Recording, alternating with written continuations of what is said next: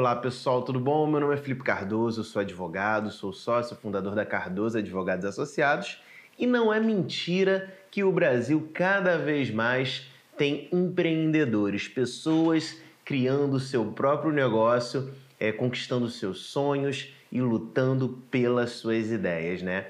E muitas pessoas acabam abrindo né, um CNPJ, né, justamente por conta é, dessa veia empreendedora que cada vez mais, com muito orgulho, eu vejo no povo brasileiro. E aí a gente acaba é, percebendo que muitas pessoas acabam tendo problemas em determinadas questões ao contratar prestação de serviços, né? principalmente em serviços tradicionais alvo da esfera do direito do consumidor. Pessoal, uma coisa bem interessante, né, é que a sua empresa ela pode sim é, ser considerada consumidora de acordo com o Código de Defesa do Consumidor e com isso é, receber para ela né, as vantagens que tem ali naquele código. Né? Lembrando que dentro de uma relação de consumo, né, dentro da seara consumerista, a gente tem que o cliente geralmente é a parte vulnerável dessa relação.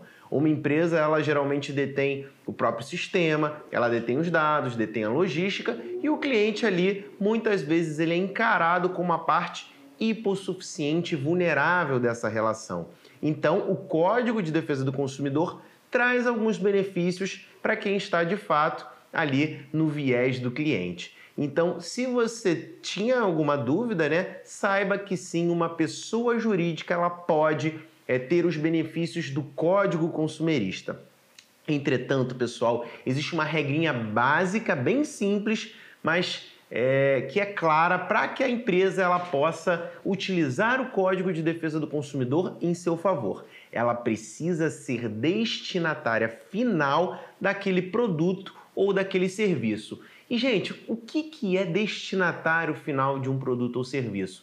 Nada mais é do que você não utilizar aquilo dali com a sua atividade fim. Como, por exemplo, uma empresa que vende canecas o ar-condicionado que funciona ali não tem nada a ver com a atividade fim dela. Uma, uma máquina que vem que produz né, canecas, por exemplo, que produz a sublimação numa caneca, tem a ver com a atividade dela. Então, se ela contrata uma empresa, ela não pode ser considerada consumidora se a empresa é, ela, que vendeu para ela né, um produto para sublimar as canecas, já que é tem a ver com a atividade final dela, ou seja, venda de canecas personalizadas, ela não pode usar o Código de Defesa do Consumidor é, em relação a essa empresa que vendeu a máquina para ela de sublimação. Entretanto, como eu dei o exemplo ali do ar-condicionado, se tiver algum defeito no ar-condicionado, ela pode sim ser considerada consumidora junto à empresa que vendeu aquele ar-condicionado e junto ao fabricante também daquele produto. Isso porque ela é destinatária final. O serviço, né, o produto prestado ali do ar condicionado, ela não repassa para ninguém. Ela é utilizada dentro da própria empresa e não tem a ver com a atividade final dela, a atividade pela qual ela foi ali criada, né? Que seria, no caso, uma sublimação de caneca,